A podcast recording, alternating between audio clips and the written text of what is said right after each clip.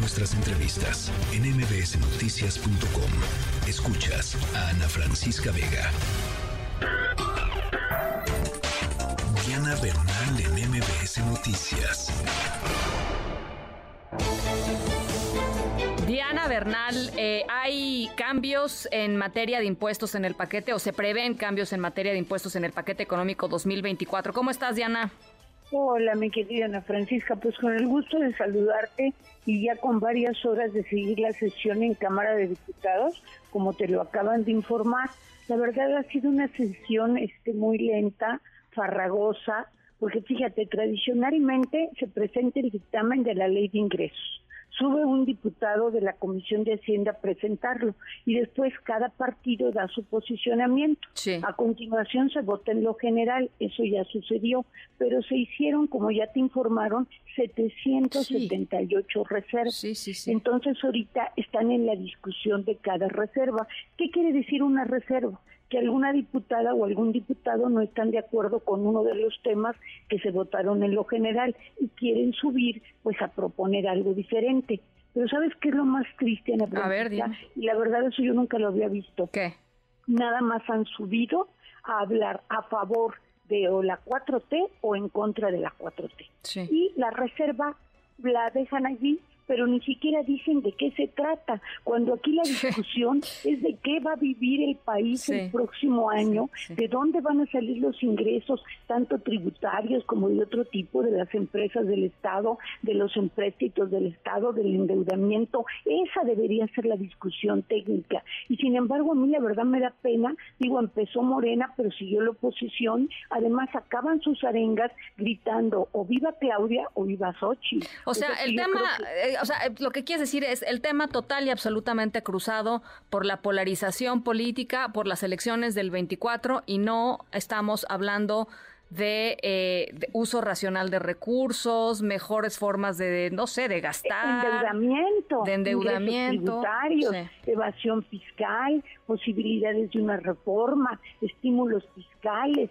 No, o sea, realmente ha sido pues un debate totalmente, como ahora sí como lo diría el presidente, politiquero por parte de ambos bandos. Han sido pocos la diputada o el diputado que han llevado una propuesta seria y eso sí yo nunca lo he visto, Ana, ni siquiera leen en qué consiste su reserva o su aportación para que esa ley de ingresos salga mejor, sino se dedican la mayoría no todos, pero la mayoría a hacer política. Ahora, vamos a lo que sí interesa. lo que sí interesa y que todos estamos muy pendientes, pues es lo que ahora le llaman impuesto al ahorro. Y no, no es un impuesto al ahorro, es un impuesto a los intereses que se generan por tu ahorro. Y como lo hemos platicado tú y yo, eh, la propuesta que mandó el presidente por conducto de la Secretaría de Hacienda fue aumentar la tasa de retención provisional de intereses de punto 15 a 1.48, que lo comentamos, Ana, es altísima porque es una proporción de 1 al 10. Entonces ya salieron dos diputados de Morena públicamente, uno que se llama el diputado Carol Antonio Altamirano y otro el diputado Ignacio Mier, como te informaban hace rato, diciendo que están ahorita en una mesa técnica con la Secretaría de Hacienda para ver si pueden dejar la tasa, lo cual sería una buena noticia para todos los ahorradores, a la tasa que actualmente existe, o sea, el punto 15, no subirla, o bien si la suben un poco, pero no tanto. Claro. Eso ya prácticamente es un hecho y digamos que entre tanto este debate, ahora sí que perdóname un poco o muy vacuo, hay por lo menos esta sustancia que va a ser positiva y que al parecer es un hecho. Híjole, bueno, pues qué te digo, eh, la verdad, este, mm, bastante patético lo que nos, lo que nos cuentas em, y, me queda muy claro que eh, ese, e, esa, eso, eso, que está pasando esta tarde en, el, en la Cámara de Diputados es un reflejo de la desconexión que tienen muchas veces los políticos con los ciudadanos, o sea, con lo que le importa a los ciudadanos, con lo que necesitan los ciudadanos, con lo que esperan los ciudadanos de los propios políticos, ¿no? Están en una realidad alterna, pues Francisca, pues y creo que cada día se despegan más del planeta Tierra, perdone, pero la verdad sí me quedé admirada del nivel del debate, siendo tan delicada la situación y el manejo de la economía y de las finanzas públicas de cualquier país, más de un país con una economía tan fuerte como México, pero que enfrenta graves retos, como seguramente ya lo va a comentar con mucha sabiduría Luis Miguel. Bueno, pues ya, ya lo estaremos conversando en un ratito más. Muchísimas gracias. Eh, gracias, Diana. Un abrazo. Un abrazo. Digo, nada más para que nos demos un, un quemón hablando de privilegios. Estas personas que en lugar de hablar del presupuesto y de cómo gastar mejor nuestro dinero, de nuestros impuestos, pues tienen cochinitos, ¿no? Su partida para las bancadas, 1.631 millones de pesos anuales, tienen sus guardaditos, 130 millones de pesos eh, anuales.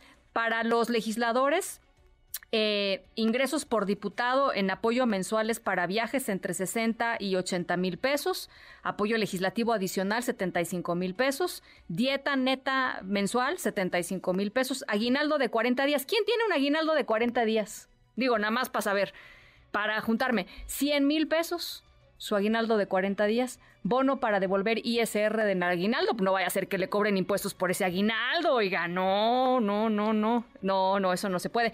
Estímulos por parte de los coordinadores de las bancadas, hay sobresueldo, hay bonos discrecionales, otras prestaciones que tienen los diputados que hoy están hablando de, pues de la pura grilla, ¿no? En lugar de hablar de nuestro dinero, alimentos en las sesiones, Servicio médico y dental ahí en San Lázaro, descuentos en la contratación de seguros médicos. ¿A quién le ofrecen descuentos en la contratación de su seguro médico? Ah, bueno. Eh, seguro para gastos funerarios. En fin, algunas de las... Em, pues de las cucharotas, ¿no? Con las que se sirven nuestros diputados, con nuestros impuestos. Esto sí seguro se va a aprobar bien, ¿no? O sea, esto sí se va a aprobar. A mí sí me da coraje, oigan, porque uno trata de ahorrar, ¿A poco no? Uno trata de ahorrar lo poquito que puede ir ahorrando este, para sus planes de familia, para sus planes personales. Y encima, estos señores con estos privilegios, discutiendo eso en el Congreso, deciden que nos van a cobrar más impuestos por ahorrar. Imagínense nada más. Bueno, así las cosas, así las cosas. MBS Noticias.